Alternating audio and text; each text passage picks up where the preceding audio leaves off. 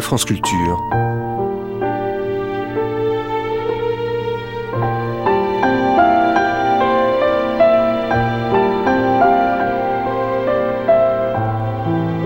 France Culture la nuit, une mémoire radiophonique. Cinéma progressiste, cinéma engagé, cinéma didactique, des films qui parlent aussi bien du Chili que de la banlieue parisienne, du pillage de l'Afrique par les Européens que des grèves en Vendée. Les années 70 étaient, cinématographiquement parlant, militantes. Mais ce cinéma était-il distribué et donc vu? Ou bien restait-il dans des boîtes et dans des tiroirs? Réponse, entre autres, de Marine Karnitz dans Courant alternatif, court-circuit par Louis-Charles Sirjac. Première diffusion sur France Culture le 22 octobre 1974.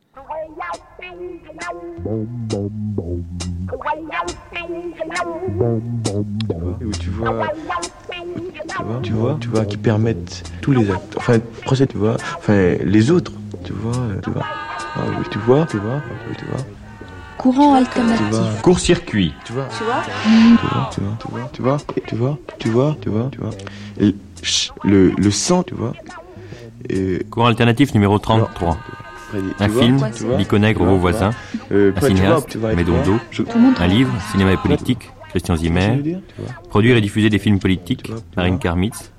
Un film chilien de Miguel Littin, La Terre Promise, Gérard Lester.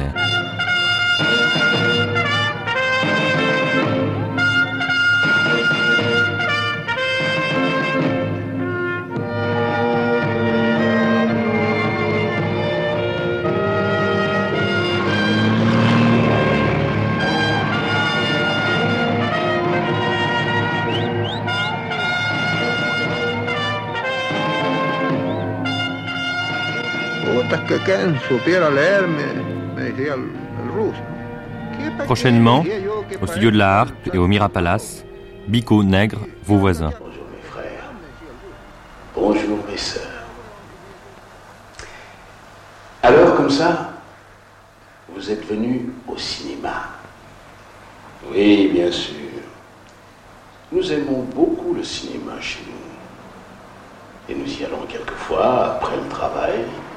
ficamos nos vontade.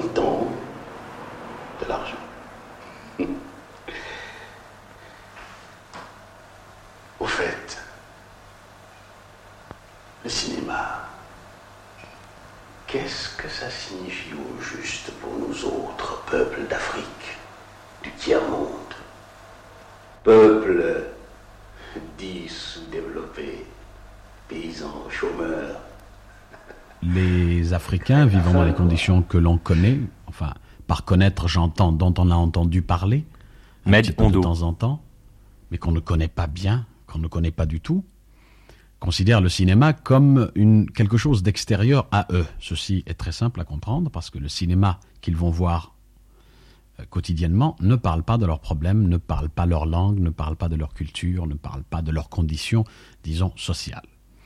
Alors, non seulement cette vie est insoutenable, impossible, mais penser que ce cinéma, qui est un cinéma de distraction, qui est très loin d'eux culturellement, euh, puisse se servir d'eux pour les montrer aux autres, c'est une honte, c'est quelque chose qu'ils ne peuvent pas accepter. Donc la difficulté était de leur dire, oui, bien sûr, le cinéma que vous voyez, c'est un cinéma entre guillemets, c'est quelque chose qui ne vous touche pas, mais le cinéma, enfin les moyens techniques, l'image et le son, peuvent montrer, peuvent informer, vous informer, vous d'abord, de votre frère qui sont à seulement 500 mètres ou à 2 km que vous n'avez pas l'occasion de voir parce que vous travaillez 10 heures par jour. gouvernement, gouvernement français, gouvernement qu'on a reçoit.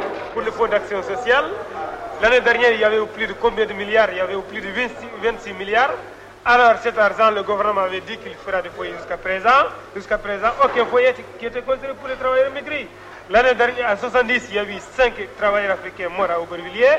Cette année, il y a eu 5 morts de, travailleurs portugais. Au lieu d'aller nous mettre dans, dans des foyers à la rue Vaugirard, qui est l'armée du salut, nous ne voulons pas ça. Nous ne sommes pas des militaires ici en France.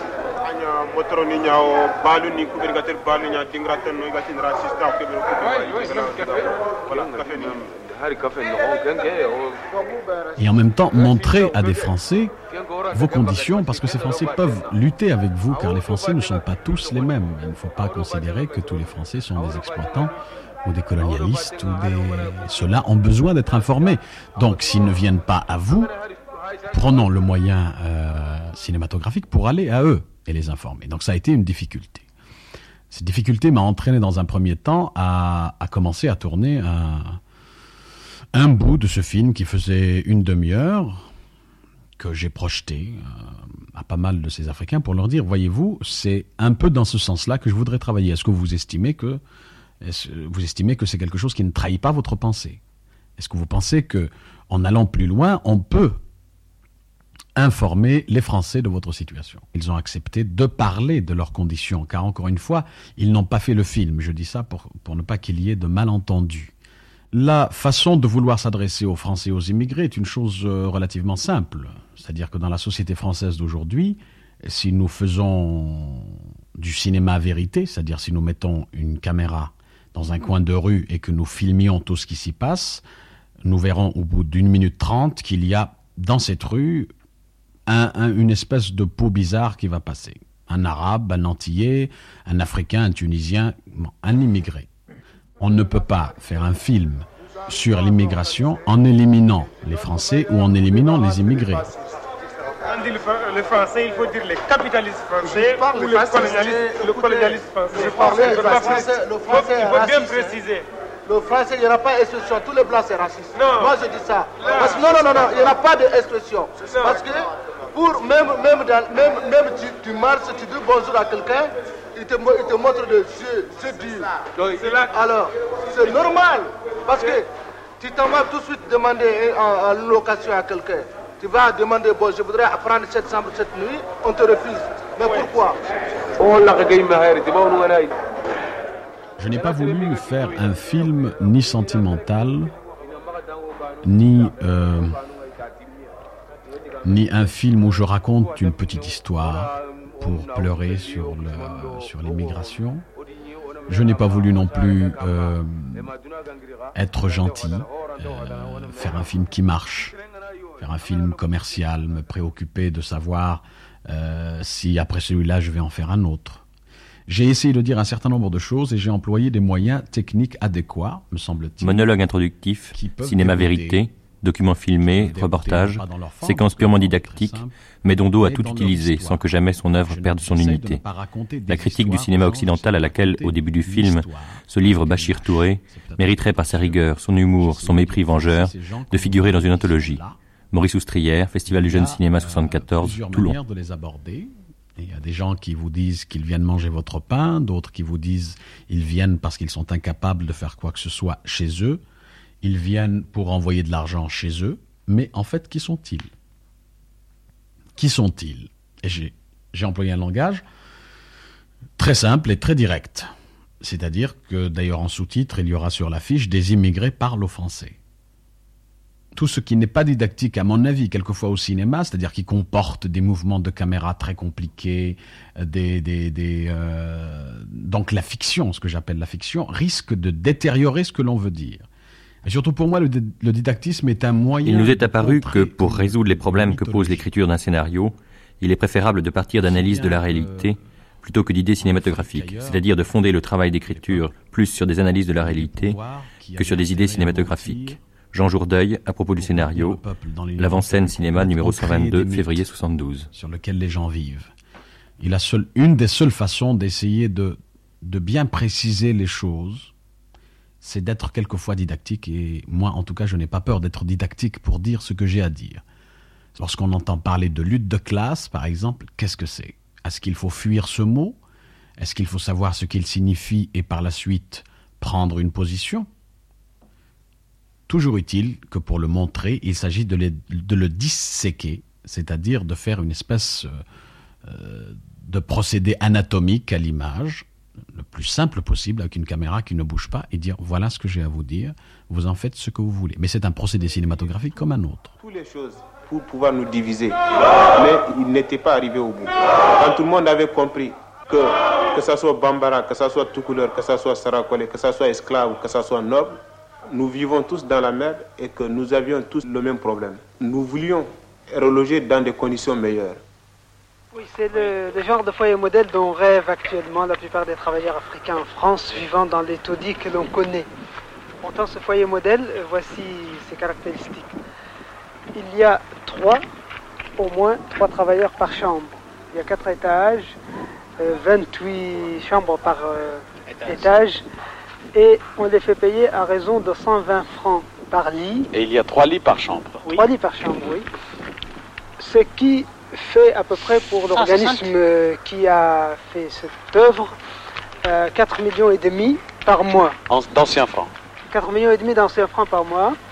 Il faut signaler que d'après des, sources très sérieuses, euh, l'organisme en question n'a pas dépensé un sou parce qu'à l'origine, il est subventionné par le FAS, euh, qui, le Fonds d'action sociale. Fonds d'action sociale qui prend l'argent aux travailleurs eux-mêmes. Ce sont donc les travailleurs qui financent à l'origine la construction d'un foyer qu'on leur fait payer par la suite très cher. Et on ne sait pas trop où passent ces 4 millions et demi, sauf qu'il y a une partie minime qui est destinée aux frais généraux, euh, charges mensuelles, etc. La plus grande partie, ça passe dans les poches de qui? Il y a des Espagnols ici, Portugais, des choses comme ça. Ah non, il y a uniquement les Marocains, les Algériens, les Mauritaniens et les Sénégalais. Pour faire les commissions, si euh, j'ai décidé d'être militant par le cinéma, c'est parce que d'abord je considère que le procédé cinématographique jusqu'ici est un procédé employé pour l'argent, uniquement pour endormir le peuple en général. Et je considère que par exemple, en ce qui concerne l'histoire des Africains, les Africains eux-mêmes, leur civilisation, leur culture, on ne sait rien en ce qui concerne l'Occident. Et eux-mêmes ne savent pas grand-chose. Bon, le pillage de l'Afrique, bien, sûr, à travers le colonialisme, etc., etc., je ne vais pas en parler, bien que il faudrait en parler beaucoup. Les gens croient toujours être informés, ils ne savent rien, mais je leur laisse le choix d'aller eux-mêmes s'informer s'ils en ont envie. Mais disons que l'Afrique a subi, l'Afrique noire particulièrement, a subi un pillage humain. Et aujourd'hui, les historiens s'accordent à donner un chiffre de 100 millions d'hommes. 100 millions d'hommes entre le 14e et le 19e siècle. Joseph Kizaïko, Histoire de l'Afrique noire. Comment est-ce que l'Afrique a pu survivre à ce phénomène de, d'extermination? Aujourd'hui, euh, pour moi, ce phénomène existe sous des aspects différents. On a la pudeur de l'appeler émigration. Euh, Bien sûr, les gens, euh, les gens viennent euh, pour, pour soi-disant avoir de l'argent, mais le pillage continue. C'est-à-dire que l'élément le plus constructif d'une nation est l'homme. Et aujourd'hui, il y a des milliers d'hommes qui sont absents de chez eux et qui viennent pour se faire exploiter ailleurs et être totalement privés, coupés de leurs sources. On nous a amenés dans un nouveau foyer, mais là, on s'est aperçu que c'est un foyer presque prison. Premièrement, on n'a pas le droit de recevoir des visites. Et quand on rentre dans le foyer, il y a une loge là. Et cette loge surveille les deux ascenseurs, ce qui fait que personne ne peut monter dans l'immeuble sans qu'il te voie. Alors il y a une autre loge opposée, c'est la loge du gérant et du directeur. Cette loge surveille la rue. Et tous les soirs, à partir de 6 heures, quand nous descendons du travail, il y a un quart de police qui est juste devant la porte, qui fait le rond tous les soirs. Et puis, il y a une autre loge là, et dans cette loge, il y a un officier de police qui tient la permanence tous les soirs de 18h jusqu'à 22h. Et il est relié directement avec la préfecture de police, avec Kantoki Wanki. Tous les salles d'attente, ils ont des micros auxquels n'importe quoi qu'on dit dans les salles, c'est relié directement à la police. La préfecture de Paris m'a envoyé une lettre. Et dans cette lettre, voici ce qu'ils disent. Monsieur, le dimanche 11 février 1973 à 15h30, vous avez reçu dans votre chambre une femme. Or, d'après le règlement, vous savez qu'il est formellement interdit de faire monter des personnes dans l'immeuble. Malgré l'opposition du gardien, vous êtes passé outre. Je tiens à vous signaler que si cela se reproduit, vous serez renvoyé. À ce niveau-là, je ne pouvais pas, en tant qu'immigré moi-même, employer le cinéma tel que les autres l'emploient. Mais ça, ce n'est pas pour me différencier d'eux par principe, pour dire moi, je suis un Africain immigré, donc mon cinéma est plus révolutionnaire. Pas du tout. Les choses que j'ai à dire, mes motivations essentielles, demeurent historiques elle, elle, elle participe de ce phénomène. Et le cinéma que je fais est forcément plus, plus, plus complexe, parle de beaucoup de choses et informe beaucoup plus. Parce que je tiens avant tout à ce que l'on sache exactement ce que nous sommes avant de, avant de nous entredéchirer, avant de, de continuer les assassinats, avant de, de, voir les murs de Paris, de Marseille remplis de, de tracts racistes, avant d'entendre des, des, slogans euh, rallumant les fours crématoires, etc., etc. Donc ce film ne peut en aucun cas être comparable à d'autres films parce qu'il participe de motivations totalement différentes. Il participe d'un moment dramatique de l'histoire, en tout cas pour les Africains, et qui est problématique pour les Français. Très problématique. Et c'est en ce sens-là que mon film est militant. Bien sûr, il est militant. Oh, Timona, ben moins dur ça. 400 ans, non, cap en fait. Ou que dit non, aimer ça, non, qu'à coucher pour nous prendre. Au pays, c'est ça qu'a dit. L'avenir, c'est à Paris. Si vous voulez apprendre un métier, migrant d'homme qui prend en main. Timona, non, qu'on pas soi. Ou que dit non, aimer ça. Si nous pas battre qu'attend nous, Zodi et quoi ce qu'il en nous. Arrivez, moi, arrivez. Yo foutez moi dans l'hôpital. On éponge et emballé. C'est bon dans tes catochés. Mais depuis moi comprendre ça, on pas réfléchi deux fois. Au menu de l'érotisme, l'exotisme est à la mode. À présent, pas qu'à chômer, moins pas qu'à manquer l'argent. Ça qui savait autour au rasé, pas demander moins ça, moins qu'à vendre.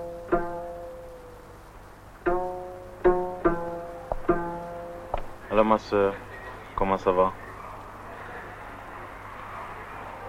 J'en ai rien à foutre des necks fauchés. Va plus loin. Oh, Timona là. Assis-toi, blanc là. Si maman voûtait Dans la collection Cinéma 2000, c'est Gers, paru un livre de Christian Zimmer, Cinéma et politique. Dans la mesure où il était à sa naissance considéré comme art du réel, le cinéma était appelé à aborder très rapidement des thèmes politiques.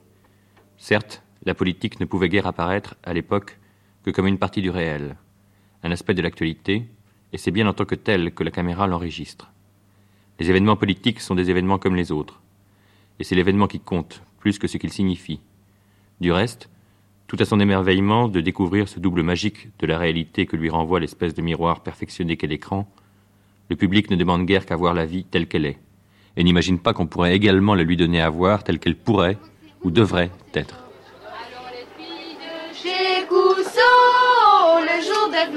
est arrivé. Prends de Joseph, le licenciement élevé, le licenciement élevé. Entendez-vous dans Extrait de Scène de grève en Vendée, coproduit par Iskra et le collectif MK2 de Marine Karmitz. Tout cinéma est politique. Il y a, disons, prenons des titres de films, il y a par exemple les films de Henri Verneuil ou de Claude Lelouch, qui sont des produits qui sont pensés pour essayer d'annihiler, de supprimer toute possibilité de réflexion ou de contestation du pouvoir. Combien coûte un film français?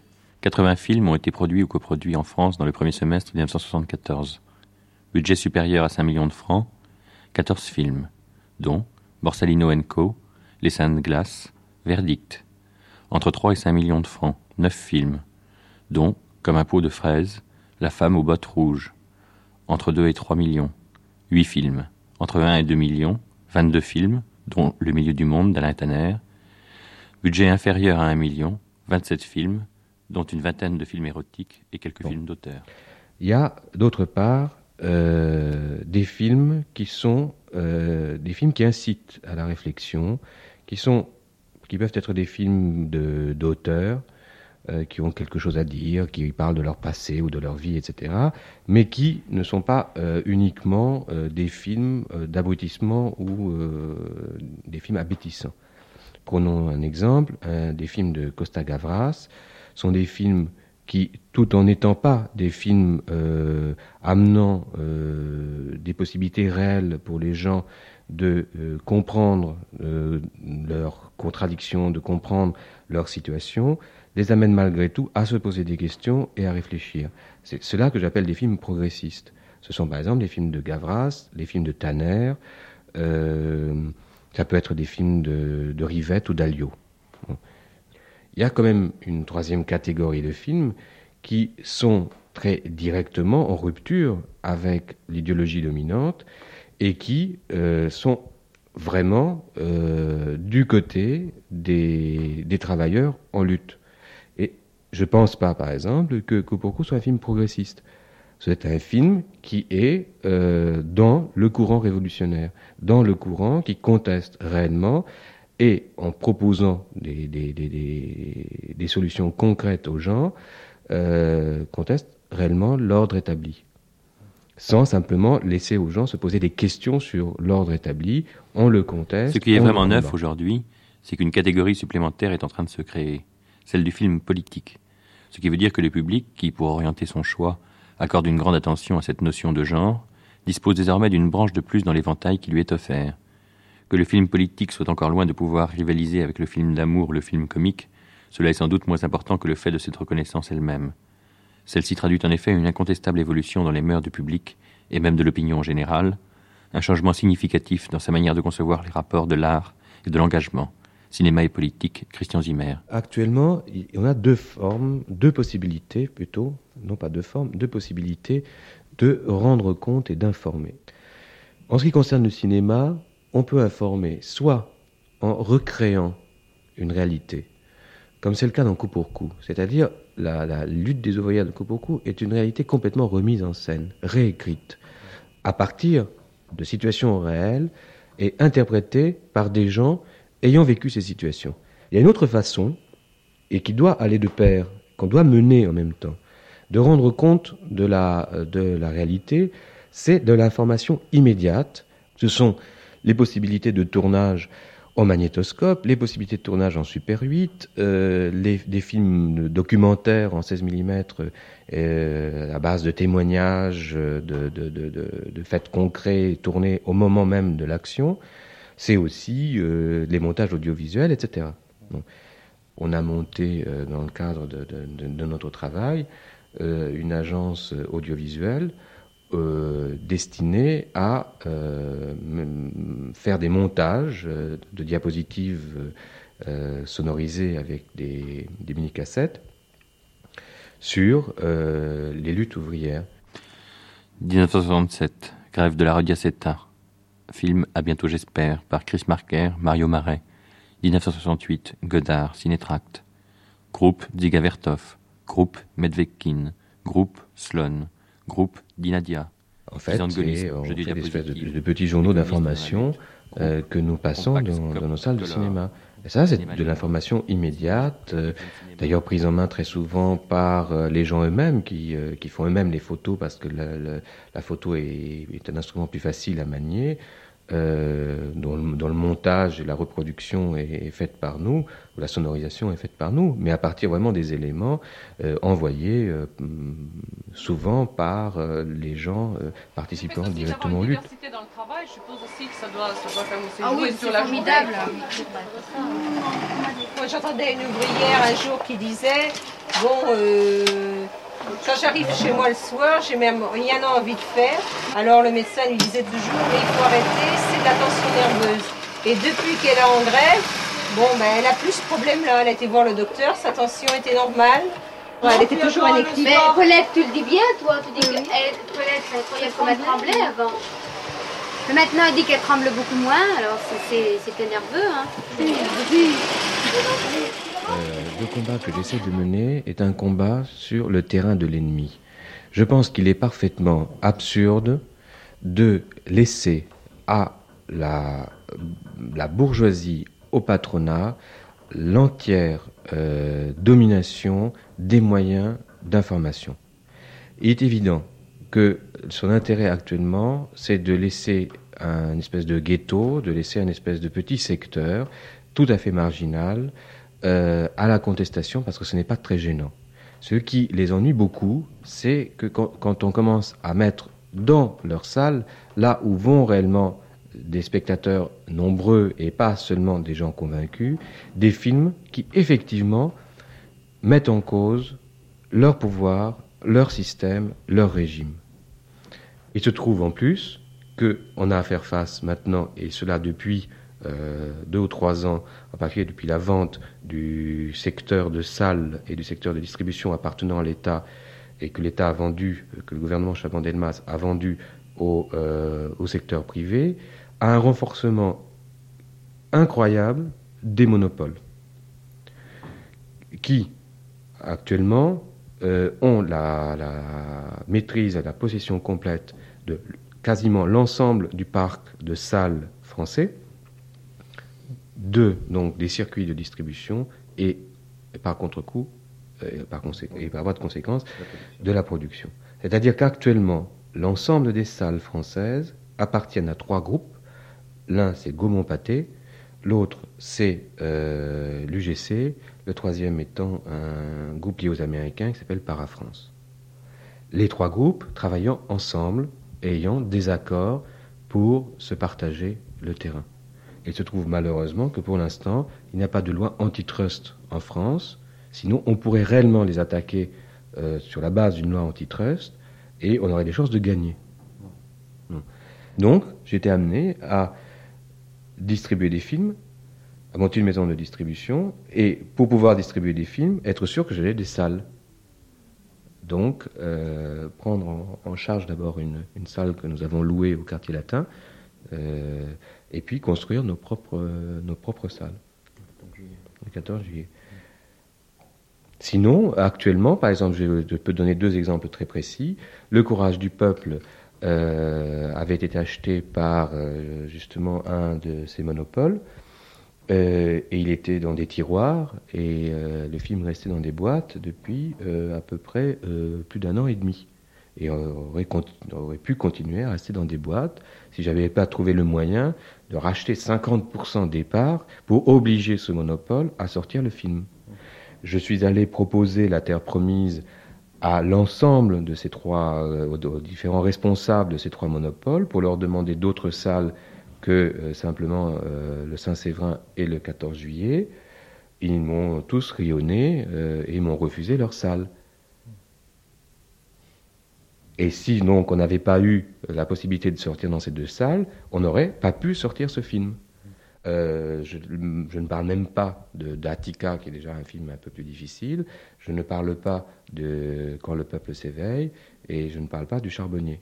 Mais je prends l'exemple de deux films très, euh, que je considère comme très publics, qui valent très largement tous les spectacles ridicules dont on abreuve les gens journée. Aquí mismo, donde pongo la rodilla en tierra, un templo muy grande de levantarle. Que se haga tu voluntad en la tierra, José Durán.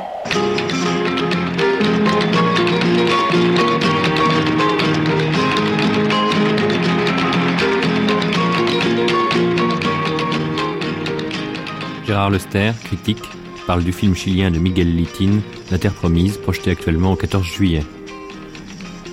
Bon, bien en effet, le film de, de Miguel Litin situe les événements au début des années 30 c'est-à-dire dans une conjoncture de crise économique qui frappe en particulier une grande partie de la population du nord du Chili. En effet, les faits dont s'inspire le film sont des faits entièrement réels. À l'époque, pour essayer de faire face à la crise, des groupes de chômeurs, chômeurs forcés évidemment, s'installent sur des terres domaniales ou bien sur des, propriétés abandonnées par des latifondistes. À l'époque, c'était des propriétaires européens. Et ces groupes de chômeurs forment des communautés égalitaires de production agricole. C'est la, communauté de Palmilla que l'on voit se constituer dans le film. Cette communauté est animée par un héros, on peut dire quasi mythique, José Duran, dont le dynamisme révolutionnaire est galvanisé par l'arrivée simultanée au pouvoir au Chili en 1932, dont les faits sont bien situés, de Marmaduke Grove, qui est le premier président socialiste du Chili, Allende étant donc le second. José Duran s'efforce d'étendre le pouvoir populaire à toute la région et évidemment à l'ensemble de sa vie économique. Mais la République socialiste de Grove ne durant que 12 jours, la communauté de Palmilla sera finalement anéantie dans un bain de sang par la répression bourgeoise. Donc en premier lieu, le film de Litine vise, en 1974, à une réappropriation par le mouvement populaire de son passé afin d'essayer d'en tirer des leçons utiles pour l'avenir. C'est la mémoire de la, des luttes populaires.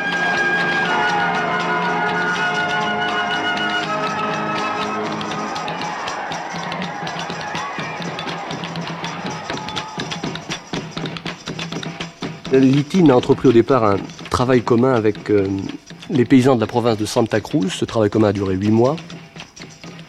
Il a fait des enquêtes très très approfondies auprès de, des paysans en particulier de, de Ranquil et avec d'autres gens qui lui ont raconté comment les nouvelles du gouvernement socialiste de Marmaduke Grove leur étaient parvenues et comment ils avaient vécu.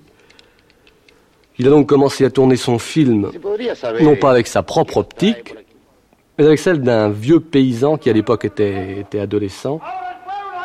Et c'est donc à partir de ce point de vue qu'il a réalisé La Terre Promise.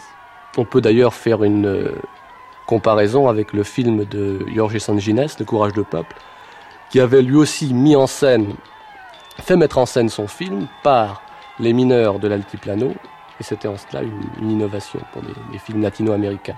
C'était les mineurs eux-mêmes qui prenaient en charge le film.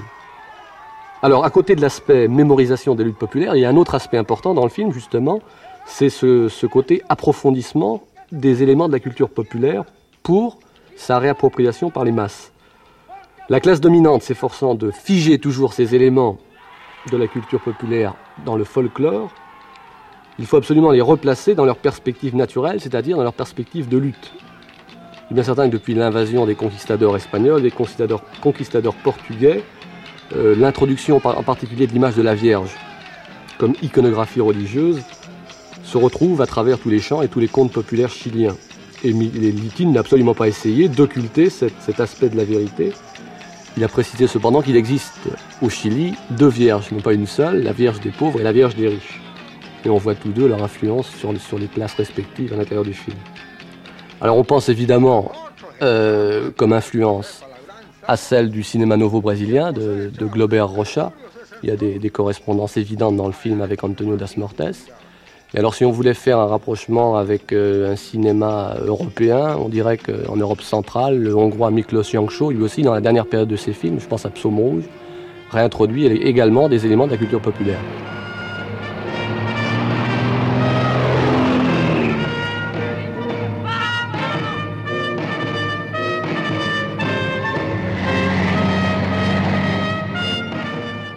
Et Sanguines, par leur film, ont, très certainement là euh, ouvert une voie qui, devrait, hein, qui devrait, entre guillemets, permettre de créer des cinéastes, en même temps que des films d'ailleurs, si bien qu'on peut peut-être espérer qu'un jour, euh, ce ne sera plus seulement une élite qui fera des films, mais les gens eux-mêmes, d'ailleurs, qui autrefois s'exprimaient euh, par le folklore, par la musique, et qui pourront désormais le faire par le cinéma.